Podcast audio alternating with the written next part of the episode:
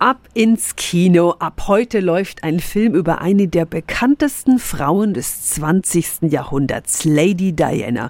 Vielleicht haben Sie ja auch so ein Fable für das britische Königshaus wie ich. Ja, und das tödliche Drama damals in den 90ern um diese Frau, das haben wir natürlich alle mitbekommen. Alles Gründe natürlich, diesen Film anzuschauen. Und da geht die Frage an unseren Kinoexperten Peter. Müssen wir ihn unbedingt anschauen? Durchaus, denn dieser Film, Spencer heißt er, wird sicher eine Rolle spielen bei den Oscars Ende März wegen Kristen Stewart als Diana. Die meisten kennen sie sicher immer noch aus den Twilight-Filmen. Dass sie über die Vampirschnulze lange hinausgewachsen ist, beweist sie spätestens mit dieser Oscar-reifen Vorstellung.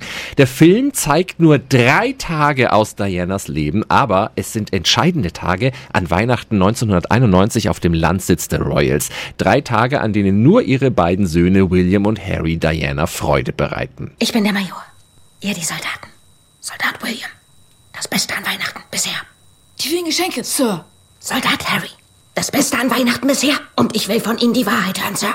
Als du angekommen bist, Mami, Sir. Was an diesen Weihnachtstagen passiert ist, ist offiziell kaum bekannt. Daher wirkt Spencer wie so eine Märchenversion, allerdings eine sehr düstere. Die Kamera, die Musik, dieser fast geisterhaft wirkende Landsitz lassen erahnen, was für einem Druck Diana bei den Royals ausgesetzt war. Das wundersame Ende dürfte für Diskussionen sorgen. Meine Wertung 8 von 10 Helmchen für Spencer. Und hier die weiteren Kinoneustarts vom 13. Januar im Schnelldurchlauf. Scream 5. Spaßige, aber auch überstrapazierte Fortsetzung der Slasher-Horrorreihe nach elf Jahren, die alle Horrorklischees über den Haufen wirft. 5 von 10 Helmchen.